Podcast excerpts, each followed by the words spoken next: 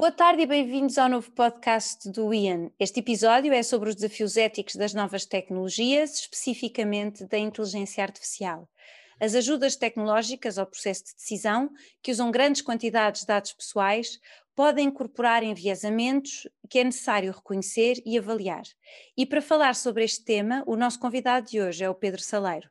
O Pedro é Data Science Manager na Fidzai, onde conduz um grupo de investigação sobre equidade, responsabilidade, transparência e ética na área da inteligência artificial. O Pedro é doutor em Machine Learning pela Universidade de Engenharia do Porto e fez o pós-doutoramento na Universidade de Chicago, onde desenvolveu métodos e ferramentas para a aplicação da inteligência artificial e da ciência dos dados em problemas de políticas públicas com grande impacto social. E para moderar o debate hoje tenho comigo a Laura Lisboa e o Tiago Cavaco Alves, ambos do International Affairs Network. E por isso eu começo por passar a palavra diretamente à Laura para pôr a primeira pergunta. Uh, obrigada Inês e obrigada Pedro uh, e obrigada também Tiago. Uh, eu primeiro gostava de pedir-te para falares um pouco sobre o trabalho que desenvolveste durante o teu pós-doc e que desenvolves atualmente na FIDZAI e assim de forma mais abrangente, quais é que julgas serem os principais desafios ligados à incorporação na sociedade, no governo e nas empresas de tecnologias digitais que façam uso da inteligência artificial e, e do Big Data. Eh, e em particular, se tiveres algum comentário eh, relacionado com Portugal, eh, pedia-te que também partilhasses connosco nesta primeira pergunta. Obrigada. Obrigado, eu, uh, Laura, Inês e, e Tiago, pelo, pelo, convite para termos aqui esta conversa. Um, é com muito gosto que partilho um, o meu trabalho convosco e um, certos desafios que todos nós enfrentamos neste momento uh, desta rápida transição para, para o digital e para, e para a inteligência artificial no nosso dia a dia. Um, Vou tentar não me alongar demasiado, a, a, a pergunta é extremamente aberta uh, e eu sou muito falador, mas uh, conto com, com, os moderadores para, para, para, para atuarem sempre que acharem uh, relevante. Então, assim, um, um, um, sumário do, do, do, que foi o meu trabalho durante o pós-doutoramento na Universidade de Chicago.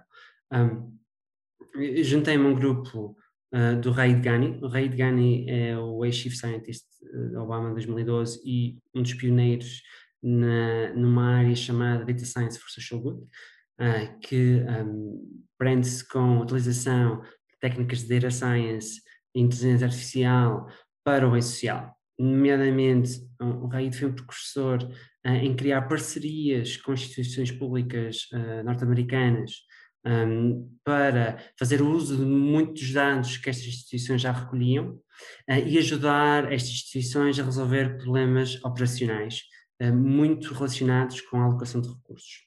Uh, e desse aspecto, o uso deste tipo de tecnologias é uma oportunidade. e é uma oportunidade para criarmos serviços públicos um, e apoio um, aos cidadãos de uma forma bem mais eficiente do que métodos mais tra tradicionais baseados em decisão meramente humana. Porquê? Porque uh, este tipo de tecnologias permite uh, aumentar muito a eficiência, porque olha para di diversos sinais relacionados com risco, por exemplo, de alguém vir a contrair uma doença. Uh, e como olha para muitos mais sinais e procura padrões de muitos casos históricos, consegue um, tornar uh, este apoio à decisão muito mais eficiente. Porque imaginemos que temos um milhão de dólares para, para criar intervenções de apoio à prevenção de diabetes. Aliás, foi um dos projetos que eu, que, que eu trabalhei. Um, normalmente, um, há critérios que são definidos por especialistas, médicos, enfermeiros e outros relacionados com, com, com diabetes, uh, e definem hum, este tipo de um, critérios, uh, como por exemplo associados uh, à massa corporal, ao índice de massa corporal, um, à, à, idade, um, de conjunto de fatores demográficos. o que, é que acontece é que este tipo de critérios muito latos tem muitos erros e o que faz com que haja um custo de oportunidade no apoio nestas intervenções. porque uh, para conseguirmos ajudar o maior número possível de pessoas que realmente estão em risco de desenvolver diabetes, vamos acabar por ter intervenções em conjunto de pessoas que afinal não estavam assim tão em risco. E o uso destes algoritmos e destes métodos permite, lá está, fazer com que a precisão destes métodos aumente imenso, o que faz com que para o mesmo uh, orçamento uh, de intervenções se, con se, consiga ajudar muitas mais pessoas em risco um, e aumentar, no fundo, o, o, a eficácia do objetivo, que é a redução da, da, do desenvolvimento de diabetes. Isto é só um exemplo. Também trabalhei em projetos relacionados com justiça criminal, uh, em que o objetivo é ajudar uh, pessoas em risco de virem a reincidir por questões, nomeadamente, normalmente nos projetos que trabalhei, tem a ver com questões de saúde mental. Uh, a rede de suporte nos Estados Unidos para pessoas com problemas de saúde mental um, é, é, muito, muito frágil uh, e pessoas que não, que não têm seguro de saúde, etc. E muitas vezes acabam por ser a polícia uh, a desempenhar este papel de mais, um, mais social, de um, quando alguém tem uma crise e há algum tipo de altercação em público, a, a polícia que acaba por fazer a única intervenção que tem ao seu dispor é deter as pessoas. E, e como podem imaginar, um, uma esquadra de polícia não é o local mais adequado para alguém que já teve uma crise de, de, de saúde mental um, e que nós pretendíamos, ou este projeto em concreto, aliás foi com o governo do Kansas, foi uh, ter listas que são atualizadas periodicamente, um, que utilizam dados de interação com serviços públicos, uh, seja não só da polícia, como dos tribunais, mas também como saúde pública, como chamadas de emergência, como dados mesmo uh, a nível de, de, das escolas públicas, uh, para uh, modelar fator de risco de reincidência. E assim um, trabalhadores sociais podem contactar estas pessoas, fazer um chamado outreach, que é antes sequer das pessoas virem um, a, a, ter um, um, um, chamado breakdown, poder, poderem ser acompanhadas de uma forma mais proativa. Ou seja, há muita esta mudança de paradigma eu dei estes exemplos para, para, para, para, para vincar, para dar este exemplo, que é eficiência de da utilização dos recursos, através da utilização de mais dados e de inteligência artificial, e mudar o paradigma da, da, da, deste conjunto de serviços assistivos que normalmente são fornecidos pelo Estado, por entidades ligadas ao Estado, para deixar de ser reativo e passar a ser proativo. Ou seja, deixar, em vez das pessoas desenvolverem diabetes e depois uh, terem uh, tratamentos Uh, para, para, para, para, para tratar a doença, passamos para uma medicina preventiva em que se tenta evitar sequer, porque sobretudo estamos aqui a falar de doenças uh, que não são congénitas, mas são mais dedicadas, mais uh, derivado a um determinado estilo de vida. Mesma coisa em relação à, à questão da, da, justiça criminal, prevenir que as pessoas venham a reincidir e a, a irem, no fundo, a voltarem a ser detidas uh, e tentar preveni-las de chegar a esse, esse, esse, esse ponto uh, mais. E nesse aspecto, um, posso dizer agora, passando para a realidade portuguesa, há aqui um, um, mar de oportunidades um, e, e, muitas vezes há uma tentação de, de, se fazer uma comparação entre, entre, a realidade que eu vivi lá e, a realidade, pelo menos do que eu sei de Portugal, e, antecipando um pouco já essa questão, uh, diria que uh, tem tudo, tem, se pensa sobretudo com o grau de maturidade um, no, no, na relação com os dados. Ou seja, eu, por exemplo, o, o, tal projeto de justiça criminal no Kansas, tive acesso a bases de dados um, eletrónicas que tinham registros que datavam desde 1995. Estamos a falar que uh, já havia uma sensibilidade muito elevada dos organismos públicos da, do, do, valor que tinha em, em, em recolher estes dados, da interação com os cidadãos, de forma a que mais, mais à frente pudessem informar e melhorar a tomada de decisão um, posterior. Uh, diria que isso, e, e, também sei, existe, por exemplo, em Portugal, uma, uma associação recente chamada Habitação e Forças de Portugal, e conheço algum, alguns elementos dessa, dessa organização e que me dizem que, pronto, em termos de maturidade, uh, quando uh, interagem com determinada uh, entidade pública, uma associação, um organismo, o tipo de intervenção que é feito, o tipo de projeto que é feito, ainda vai muito na parte de educar na recolha dos dados e como manter e como gerir os dados, e não tanto na, na, tal, na tal etapa em que eu trabalhei nos Estados Unidos, que era já de, ok, temos aqui estes dados, como é que nós podemos operacionalizá-los e criar intervenções próprias para isso. Não mencionei a questão dos riscos, obviamente, e, e, e também vos dar espaço para fazer mais perguntas, mas obviamente há um conjunto de riscos um, associados ao uso da inteligência artificial e, e, dos, e destes dados, que muitas vezes não são ponderados, mesmo, e quero fazer aqui este, uh, normalmente esta, esta, esta parte, um, quando se pensa nos, nos, riscos éticos da inteligência artificial e dos dados, pensa-se muito nas big tech, pensa-se muito no Facebook, pensa-se muito na Amazon, na Google. Mas, independentemente dos big tech, mesmo as instituições públicas, quando nos procuravam em Chicago para fazermos projetos, uh, para ter impacto social com dados, um, devido a uma certa falta de, de, educação para a ciência de dados,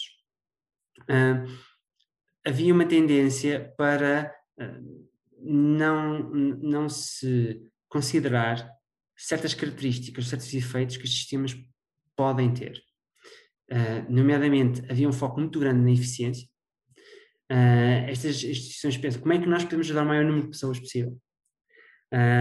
mas, no entanto, há um conjunto de riscos associados neste tipo de intervenções, nomeadamente, quero aqui falar na questão da, da discriminação, porque ainda mais instituições públicas têm aqui um papel acrescido de se preocupar que não seja só ajudar o maior número de pessoas possível, mas olhando para os indicadores atuais em termos de desigualdades um, na sociedade, como é que nós podemos fazer com que este tipo de intervenções uh, não aumente a desigualdade, um, mas sim uh, trabalhe ou, ou funcione como uma forma de convergência, digamos assim, social.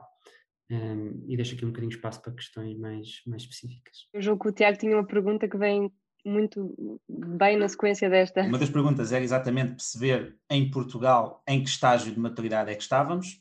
Já percebemos que, que encontramos uh, ainda numa fase de recolha de dados, de grande melhoria, de muito trabalho a fazer na, numa boa recolha de dados, para depois ter, haver dados suficientes para analisar. Uh, uma das perguntas era isto uh, ocorre nas instituições públicas e também nas empresas, ou seja, a, a, ideia que tem é que as empresas estão num estágio, no mesmo estágio que as instituições públicas, talvez um bocadinho mais à frente, ou algumas mais à frente, outras mais atrás, uh, e onde é que, uh, onde é que já é usada, digamos assim, de forma mais ou menos estável a inteligência artificial em processos. Eu li um artigo que escreveu no Observador há uns tempos, que dizia que nós já nos confrontamos com a inteligência artificial quando pedimos um crédito ou quando estamos cá num processo de recrutamento. Um, presumo que, nível, que, era uma afirmação a nível global, cá em Portugal também, e se sim, um, e até relacionado aqui com, com o trabalho que, que, tem feito na, na Equitas, que pedia que pudesse aqui brevemente dizer o que é, que está relacionado com a discriminação, devemos já preocupar, entre aspas, cá em Portugal, de, de, das empresas ou instituições públicas que já utilizam a inteligência artificial, uh, não estarem Hum, cientes destes riscos e o que é que elas podem fazer para não deixar, uh, digamos assim, que essa busca pela eficiência e que essa busca pela uma melhor uh, utilização dos dados não, não, não acabe por, por deixar aberto essas possíveis discriminações que, que, falou. Vou tentar também não, não alongar demasiado. Então, por partes, em relação um, ao estado de maturidade na, nas instituições públicas em Portugal em relação aos dados. Sim, penso, penso que sim. Penso que, obviamente, há casos hum, mais. Há algumas exceções. Por exemplo, há um projeto recente, muito interessante, do IFP com a nova Business School, que tentava prever o risco de desemprego de longa duração quando as pessoas se inscreviam no acesso ao subsídio de desemprego.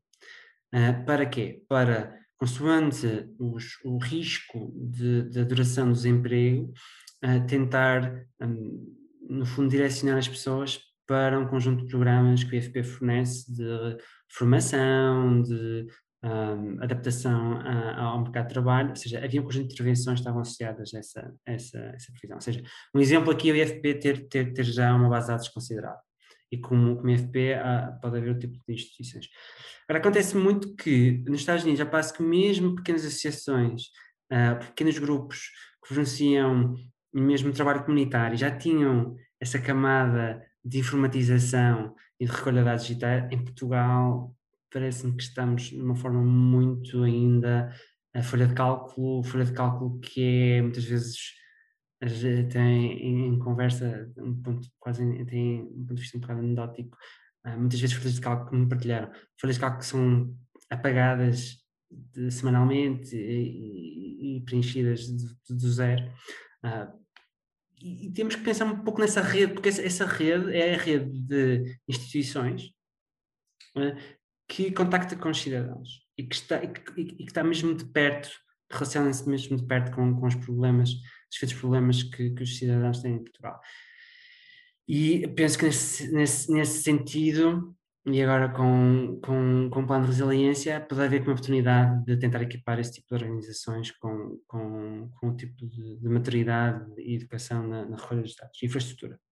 Ainda para mais diria que, para aqui uma ressalva um pouco mais técnica, Uh, hoje em dia ainda, ainda, ainda, há um conjunto de ferramentas que ainda facilitam mais essa recolha de dados, que se calhar há 20 anos não existia. Ou seja, apesar de estarmos atrasados, podemos rapidamente fazer um, um catch-up, como, como, como, se diz. Em relação às empresas, uh, sem me alongar demasiado, uh, há aqui, há aqui todo, todo efeitos um, que estão um pouco a montante, associados com, com, com esta, digamos assim, duas velocidades ou diferentes estágios entre o uso artificial no setor privado e no setor público. O setor público está extremamente atrasado. Um, ao passo que empresas tecnológicas, sobretudo crise tecnológico e desenvolvimento do produto, como chamadas startups tecnológicas em Portugal, um, o grau de, de maturidade já, já, já, já, é muito diferente. E uh, nesse sentido temos empresas em Portugal que desenvolvem produtos que, que são baseados em inteligência artificial e que são vendidos a terceiros uh, chamados uh, business to business, que são vendidos a terceiros e esses terceiros é que têm a recolha de dados e o produto, no fundo, consegue um, processar e, e, criar valor aos dados destes, deste, destes terceiros. Um, ou seja, nesse sentido, penso que estamos em grande maturidade lá. Depois aqui um conjunto de, de, de, de organizações do setor privado que está, digamos assim, um pouco um, no meio, que são as chamadas consultoras tecnológicas, uh, e por natureza não são tão avançadas como as empresas que fazem produto, uh, mas são muitas vezes elas que tentam, e têm em projetos com, com instituições públicas, tentam um, avançar um pouco as coisas do lado do setor público. Uh, em relação aos riscos, e, e mencionou a, a, a Equitas, um, penso que qualquer instituição que use um, sistemas de apoio à decisão deve ter algum mecanismo de auditoria para a discriminação que possa existir uh, na sua aplicação. Uh, e aqui uh, queria fazer uma ressalva. Apoio à decisão pode ser meramente baseado em, em especialistas humanos, seja médicos, seja juízes, um, uma cultura da auditoria para a discriminação é claramente o primeiro passo para tentarmos mitigar algum risco que possa existir ou alguma prática que, de uma forma inconsciente, um, possa ser enviesada. E, e, e essa constante, uh, digamos assim, um, medida de e criar uh, KPIs associados a este tipo de, de questão eh, é, é, claramente o primeiro passo para, para, para, para, para resolver algum, algum problema que existe. A Equitas permite fazer isso, um, seja humanos, seja de modelos machine learning, seja híbrido, seja com regras, uh, permite uh, auditar uh, tomar decisão uh, e, no fundo, criar indicadores por grupo. E esses grupos podem ser definidos por diversos atributos. Podemos falar aqui de idade, podemos falar de localização geográfica, podemos falar de nível de educação, podemos falar de género, podemos falar de etnia, uh, podemos falar de muitos indicadores demográficos que podem ser utilizados e consoante a aplicação, uh, há indicadores uh, ou há grupos que fazem mais sentido terem sido em contas que outros. E isto não é só uma questão técnica de ciência de dados, é toda uma questão de tomada de decisão, e, e aí penso que é independente se é inteligência artificial ou não, penso que os decisores têm, têm que, que, que também eles percorrer esse caminho para serem mais transparentes e, e começarem a recolher esses indicadores sobre, sobre uh, eficiência em grupos diferentes da população. Pelo que eu percebi, a ideia é utilizar-se os, os algoritmos uh, e, ao mesmo tempo, ter um grupo de pessoas humanas e um grupo de indicadores que permitam depois uh, contrabalançar ou avaliar aquilo que sai dos algoritmos, certo? Uh, não foi, não foi bem, bem, bem isso. O que quero dizer é a tomada de decisão pode ser. Podemos chegar à tomada de decisão de, por exemplo, ajudar alguém ou não, ou o uhum. risco de vir a ter diabetes ou não, decidir se alguém vai receber uma intervenção pode ser, uh, podemos chegar a essa decisão de várias formas. Uhum. Podemos chegar à decisão porque o médico que segue um conjunto de, de, critérios e considera que esta pessoa é uma pessoa de elevado risco, pode ser um conjunto de regras, pode ser um modelo de machine learning que prevê que esta pessoa tem elevado risco. Mas independentemente da forma como nós chegamos à decisão, o que eu, o que eu, o que eu penso que, que devemos aqui uh, uh, fomentar é a tal auditoria sistemática de como, é que as, de como é que as decisões impactam diferentes grupos da população, independentemente da forma como as decisões ou como se chegou às decisões. Ok, e nesse sentido o algoritmo daria mais uma possibilidade para a decisão e consoante a decisão depois auditar tudo, todas as decisões que são tomadas. Sim, podemos... Não existe uma discriminação. Sim, podemos auditar o algoritmo, podemos auditar o algoritmo em, em funcionamento, em cooperação com o humano, porque, por exemplo, eu tive em audiências nos Estados Unidos em que o juiz recebe uma indicação, uma recomendação do algoritmo, uhum. mas o juiz é que toma a decisão final. E muitas vezes o juiz segue a indicação do algoritmo, outras vezes ouve o procurador e até vai mais além da recomendação do algoritmo, ou fica mais aquém, em termos, em termos de, uhum. de, de, de falar de fiança, e portanto uh, é muito diferente avaliarmos só o juiz sozinho, uhum. o juiz em interação com uma recomendação do algoritmo, há, há, há aqui um, um, digamos, diferentes tonalidades de complexidade que, que uhum. devem ser tidas em consideração e muitas vezes uh, há uma, um apressar, uma precipitação de vamos auditar o algoritmo. Não, temos que auditar o sistema. E se o sistema é um algoritmo e uma pessoa a tomar decisões, então tem que ser auditado desta forma. Ok. Acho muito interessante. Eu penso que em Portugal ainda não, não se utiliza este tipo de, de algoritmos em questões judiciais, certo? Mas, mas, mas eh, obrigada pela resposta, acho que, que foi bastante interessante. Um, bom, eh, também foi interessante a ideia de que em Portugal, ou pelo menos em comparação com a América, a maturidade para a recolha de dados é muito, muito diferente. E, e nesse sentido eu perguntava como é que partimos com esta desvantagem, como é que conseguimos recuperar esta desvantagem, porque ao, ao, mesmo tempo recolher dados implica que as pessoas permitam que os dados sejam recolhidos. E, de certa forma, vemos cada vez mais da parte da Europa e da União Europeia uma aposta em regular uh, as plataformas e em proteger, no fundo, os dados dos consumidores dessas plataformas. E, e nesse sentido, eu tenho uma dupla pergunta. A primeira é como, é que, uh, como é que a população em geral e os cidadãos podem ser mais receptivos a essa recolha segura de dados e que implicações políticas e sociais é que isso, uh, isso tem?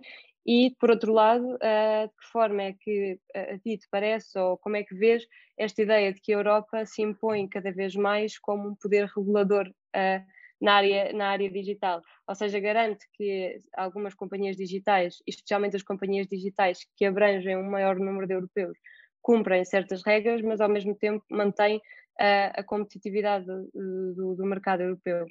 E, e é isso. Ok. Um, estava aqui a pensar se devia passar para a segunda pergunta ou se pela, uh, ou se pela primeira. Okay. Um, se calhar vou começar pela segunda então. Um, a, a, a, União Europeia um, tem sido extremamente um, tem sido uma referência um, do ponto de vista de progresso de regulação nas diversas áreas uh, as mais diversas áreas desde brinquedos de criança, a comida, a, a, a vários, em termos de agricultura, um, questões médicas tem sido, tem sido um, efetivamente um, pioneira em, em, muitos aspectos de regulação que depois o resto do mundo acaba por adotar. E quer também fazer o mesmo com o digital.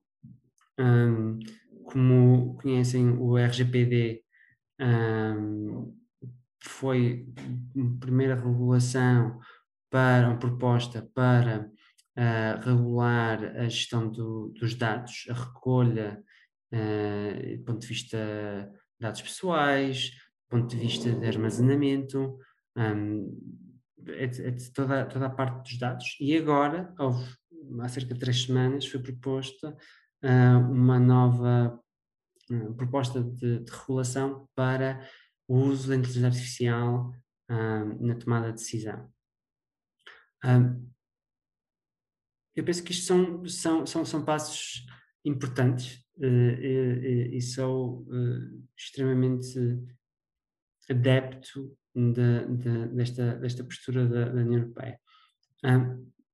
no entanto, uh, quero também uh, realçar que a, regulação não é suficiente para, por um lado, resolver muitos problemas que ainda existem, e por outro, para fazer a Europa mais competitiva do ponto de vista da inteligência artificial. Não, não creio que seja através da regulação que vai, que vai, que vai resolver o problema da, da competitividade da Europa na inteligência artificial. E passo a explicar. Em relação ao primeiro aspecto da não resolver todos os problemas. Um, muitos problemas existem por falta de educação, quer de quem desenvolve os produtos e de quem desenvolve os serviços, um, e mesmo do ponto de vista público e privado, mas também do público em geral na utilização desses mesmos serviços.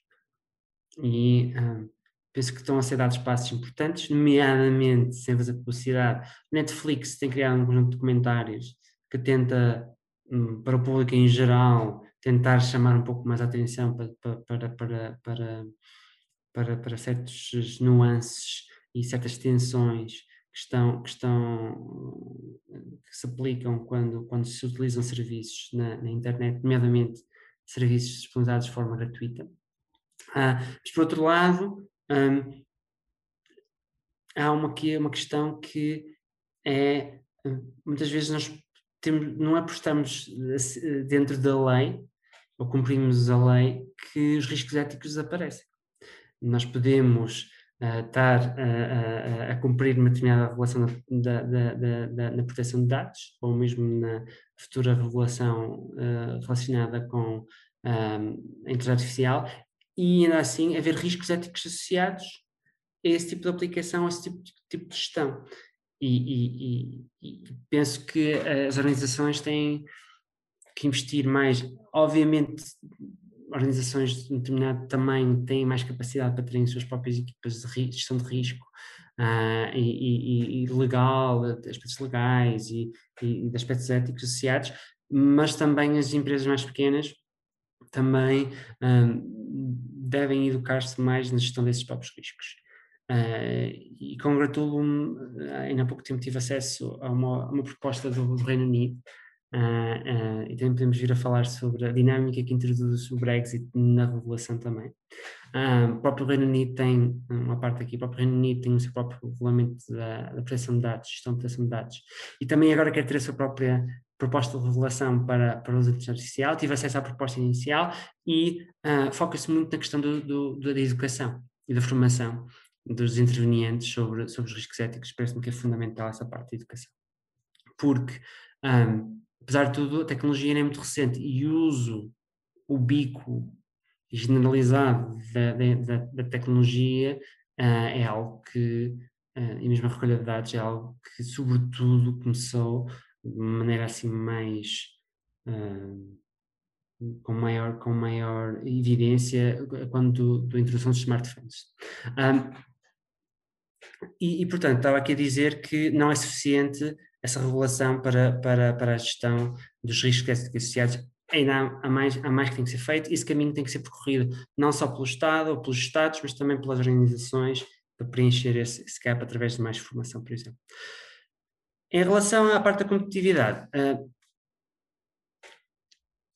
penso que, que, e não sendo especialista, um, penso que toda, toda a questão um, da forma como a União Europeia tem gerido uh, a investigação e desenvolvimento, quer a nível de projetos europeus, quer a nível de uh, financiamento e condições para, para as empresas, do ponto de vista de, de novas empresas na inteligência artificial, é uma estratégia que tem sido parca e, e, e, estamos com um atraso significativo em relação à, China e Estados Unidos e não é pela regulação que vão, que vão ou seja, é preciso também atacar esse, esse aspecto. A vice-presidente Vestager já mostrou várias vezes uh, o interesse no mercado europeu dos dados, tem assim algumas ideias, mas, mas parece que ainda mais tem que ser feito do ponto de vista mesmo concretizável, mesmo em termos de capital uh, e para a inovação também. E as universidades europeias estão a ficar extremamente para trás em relação às universidades americanas e chinesas, uh, e há todo aqui um problema que é complexo e que, que não consigo com certeza uh, expor aqui nesta conversa só, só, só nessa pergunta. Em relação à, à questão das pessoas, voltando agora um passo atrás, a questão das pessoas um, serem informadas na partilha ou não dos dados. Um, mais uma vez, penso que muitas vezes faz a confusão de as Big Tech e o Facebook e o Google, e o que é que é eu ir a um hospital uh, e assinar um consentimento uh, de, de, de, partilha de dados e o hospital vir utilizar esse, esse, esses dados da minha consulta ou da minha visita ao hospital para mais tarde vir a fazer previsões sobre, sobre usando os meus dados. E, e aí também há uma falta de transparência muito evidente. Uh, e há uma relação binária muito desigual entre o consumidor e quem fornece os serviços. Porque eu muitas vezes não tenho a opção de dizer eu, eu, eu aceito partilhar estes dados para isto, estes dados para aquilo e em troca tenho isto. Não. Eu, a, relação é completamente binária. Ou eu dou consentimento à utilização dos meus dados ou eu não tenho acesso aos serviços. E espero que no futuro uh, haja aqui um, novos tipos de, de, de, de, regulação, digamos assim, desta relação, que permita ao consumidor, ao utilizador, que quer chamar-se ao consumidor para ser paciente, a, a controlar coisas como do, do, do, género. Eu aceito que o meu hospital, o meu, o meu médico de família, me dê recomendações sobre o meu estilo de vida para prevenir o meu risco de diabetes, e em troca uh, uh, partilho os meus dados eh, de, de, dos meus sinais um, vitais, o meu peso, etc., que são recolhidos em cada consulta. Se houver esse tipo de relação, uh, se for explícito, eu consigo dizer que estou a ser este, este serviço em troca de tudo isto. Ou, ou, ou, o que não pode acontecer é eu não vou ser negado a, a qualidade dos serviços normais só porque me recuso a dar os meus dados. Há, aqui, aqui é uma questão muito muito uh, difícil de tratar e que neste momento, para não falar, e já termino, para não falar na relação, em relação a, aos websites online. Hoje em dia, uh, basicamente, o que o GDPR trazer foi um conjunto de uh, pop-ups que nós temos que clicar, aceitar, ou rolar, ou aceitar. Mas do ponto de vista da relação com o fornecedor de serviços, continua praticamente igual. Mais uma vez, eu tenho que, esta relação binária desigual, que eu tenho que aceitar fornecer o tracking e, e, dados sobre, sobre a minha utilização para aceder ao conteúdo. Uh, e mais uma vez, acho que infelizmente uh, a regulação ficou aquém, porque podiam-se ter criado mecanismos de transparência para a pessoa perceber perfeitamente que um, acede a este conteúdo, fornece estes dados, acede àquele, fornece estes dados. Um, e permitir ter várias hipóteses de aceder aos dados. Eu posso fornecer esta informação, posso pagar 50 cêntimos para ter acesso ao artigo. Faltam estes mecanismos uh, de, de nivelar um pouco mais a relação. Ok, obrigado, Pedro. Tinha, tinha aqui uma pergunta que acho que liga muito com, com, com esta imagem que, que, nos está a dar sobre o que é que poderia ser um mundo ideal nestes, uh, nestes consentimentos mas uma coisa que, não sei, estou a imaginar eu a ir à minha última consulta e a apresentarem-me todas essas possibilidades. E eu, e provavelmente a Laura, e, e, o Pedro, e a Inês, e muita gente dos nossos amigos e se calhar da nossa geração, uh, iria conseguir responder e, e, e, ter. Mas se calhar uma, uma grande fatia da população, parece aqui numa complexidade muito grande. E aproveitava isto para ligar aqui com o nível de, das competências digitais da, da população portuguesa. Qual é, a sua opinião em relação a isso. Nós eh, fizemos, tivemos aqui a, a fazer um, um, produzimos aqui um documento em que não tocámos em tudo, mas uma das coisas que nos apercebemos é que, às vezes, mesmo existindo a oferta digital, seja ela de instituições públicas ou de empresas, a, a, a, fraca competência digital de uma, de uma boa parte da população portuguesa faz com que essa oferta digital não seja, não seja usada. Um, e aqui o, o, que estava a dizer, portanto, se fosse tão complexo estes consentimentos, se calhar também havia uma parte da população que, que ia olhar e não ia perceber ou não ia, uh, digamos assim, aderir.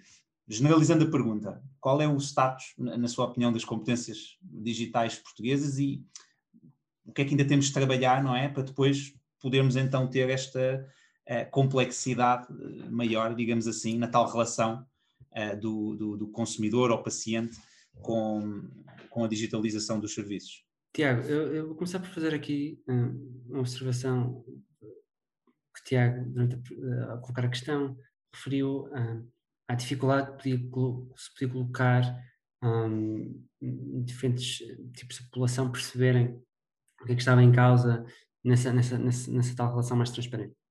E eu aí tenho que ser bastante crítico das empresas em geral, porque acho que uh, tem que fazer mais, tem que fazer muito mais. Uhum. E, e vou-vos dar um exemplo, não tenho qualquer interesse associado, mas a Apple. Uh, vocês estão a par, mas a Apple tem feito uma campanha muito forte uh, relativamente à privacidade até existe um próprio site que é Privacy at Apple. Eh, e uh, com o novo iOS um, houve uma nova facilidade que tem a ver com os utilizadores um, poderem uh, ter, ter um conjunto de menus que lhes permite uh, decidir se querem ser seguidos ou não seguidos, para que efeitos, e as aplicações é que tiveram que se adaptar a esses requisitos do, do que a Apple colocou uh, para as apps. E isto veio até, foi muito interessante, porque veio até uh, trazer à superfície muito do, da informação que, que o próprio Google uh, estava a, a, fazer tracking das, das, das, pessoas. mesmo quando, por exemplo, estar com alguém uh, muito próximo, não está próximo, ou está com alguém fora da app, ou, ou alguém que não está registrado no determinada app, e o Facebook igual. Um, há uma questão sobre o Facebook também, ter dados sobre pessoas que nunca tiveram Facebook.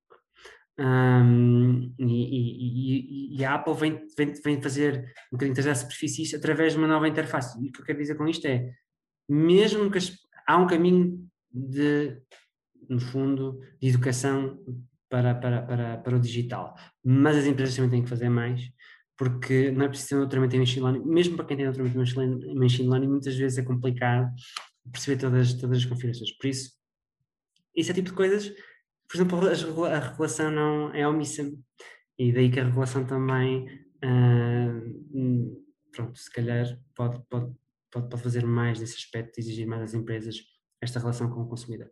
Um, em relação ao nível de, de, educação para o digital em Portugal, um, não quero fazer aqui análise política, mas uh, foi com surpresa que na semana passada, penso uh, ouvi a notícia de que uh, o governo prepara-se para gastar cerca de 400 milhões de euros na, na preparação dos, dos, exames nacionais, um, todos por via eletrónica.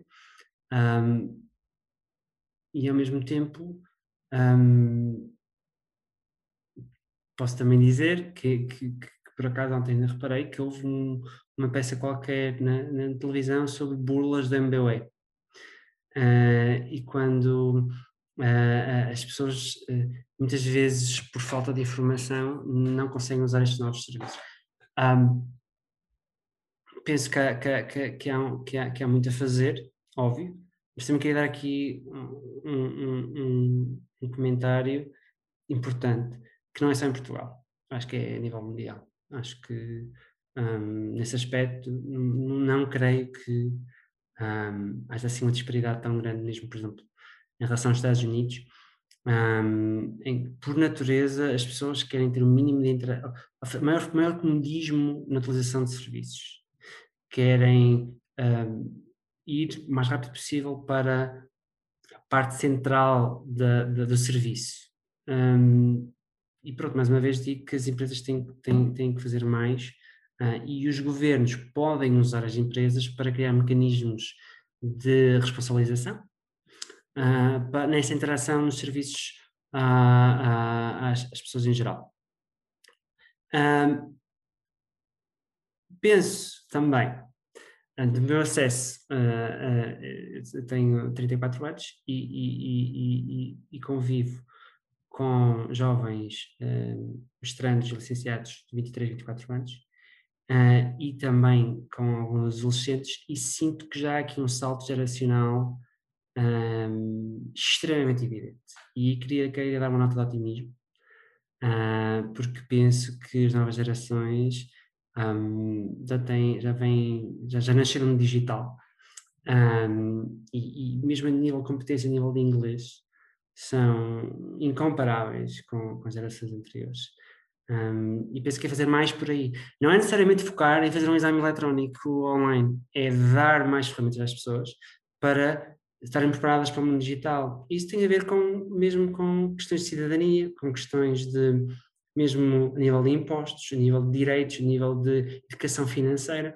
Penso que em Portugal eh, ainda há muita pouca, digamos assim, oferta um, para, para as pessoas acabam, acabam um ensino básico e secundário sem muita formação sobre impostos, sobre gerir a sua vida no, no mundo real um, e, e, penso que não é só no digital, é, é em geral. Obrigada, eu acho que aí talvez pudesse também incluir uma educação para o uso da, da inteligência artificial, como, Sem dúvida, como também, com certeza. também foi mencionado. É, para te queria agradecer. Obrigada, Pedro. Olha, foi, foi muito interessante. Eu, eu queria, eu tive assim um bocadinho mais no, a ouvir entre as perguntas e, a, e as respostas que, for, que, foram dando e queria salientar talvez um ou dois aspectos que eu acho que são, que são relevantes e que é, de, é, e que é de, de refletir um bocadinho e que vão ajudar o nosso trabalho e acho que ajudam também as pessoas que nos ouvem e que nos veem nos vídeos que nós depois pomos. Um, e eu salientaria talvez dois, dois, ou três aspectos. Em primeiro lugar, acho que é óbvio e que é uma coisa que se fala pouco, não é? Fala-se muito da inteligência artificial e dos dados porque é útil para as empresas, ou, ou fala-se muito dos riscos que também podem existir dos dados, mas o que tu trouxeste aqui hoje foi também uma espécie de visão sobre o que pode ser a utilização dos dados para o bem, para o bem comum, e eu acho que isso é importante também ter, ter, ter esse, essa atenção. No fundo, os dados são instrumentos, não é? E é preciso cuidar na utilização, como, como é preciso cuidar na utilização de todos os instrumentos que o ser humano tem à sua disposição, mas que podem ser utilizados de uma forma uh, que seja uh, positiva para o, para o bem individual de cada pessoa e para o bem comum. Portanto, acho que isso é um aspecto a salientar. Depois, salientar também o que tu referiste sobre a responsabilidade não só dos Estados de enquadrarem uh, a, utilização de dados e as melhorias que podem ser feitas ao, ao RGPD e e a outras uh, diretivas e outra legislação que tem sido feita para o tratamento dos dados, uh, mas o papel que tu achas que também as empresas devem ter, um bocadinho no âmbito da sua responsabilidade social, uh, no sentido de tornarem mais transparente para que é que utilizam os dados, eventualmente até fazer separação sobre os dados que usam e para quê, e, e as pessoas poderem ter enfim, acessos diferentes a coisas diferentes conforme os dados que estão disponíveis uh, que se disponibilizam a dar. E, um, e por fim, uma nota para dizer que, um, que achei que realmente nosso, esta conversa foi muito interessante, acho, acho que vai ter mais debate. Uh, acho que esta questão da, da, inteligência artificial de facto vai, vai, vai se pôr uh, com, com grande com grande vimência, em especial em Portugal, e eu acho que tu também salientaste esse ponto, o facto de nós estarmos um bocadinho atrasados a nível de recolha de dados. É uma coisa que não é só nos dados de inteligência artificial, até no que diz respeito a. Eu acho que a compreensão das pessoas sobre o que é que são dados pessoais, o que é que são dados, porque é que é importante tê-los, não tê-los, dá, o, como é que se pode dar, todos esses aspectos de educação classe cívica tu salientaste muito bem, pronto, para já que ainda estamos um bocadinho atrasados nessa recolha e depois que ainda faz, falta um grande caminho no papel da educação da digitalização há uh, um, um, papel muito importante para se perceber uh, para que servem os dados e quando é que devemos dá-los, um, quais são os riscos que podem ter, mas também quais são as vantagens que podem ter. Portanto, acho que foram, foi, foi, foi muito interessante este debate. Muito obrigada ao Pedro por ter-se disponibilizado de, com, a, para estar aqui connosco hoje a falar sobre isto. Obrigada, obrigadíssima à Laura e ao Tiago, que fizeram aqui todo o trabalho de fundo do lado do Ian para prepararem este, este debate e porem as perguntas. E, um, e boa tarde a todos e muito obrigada então.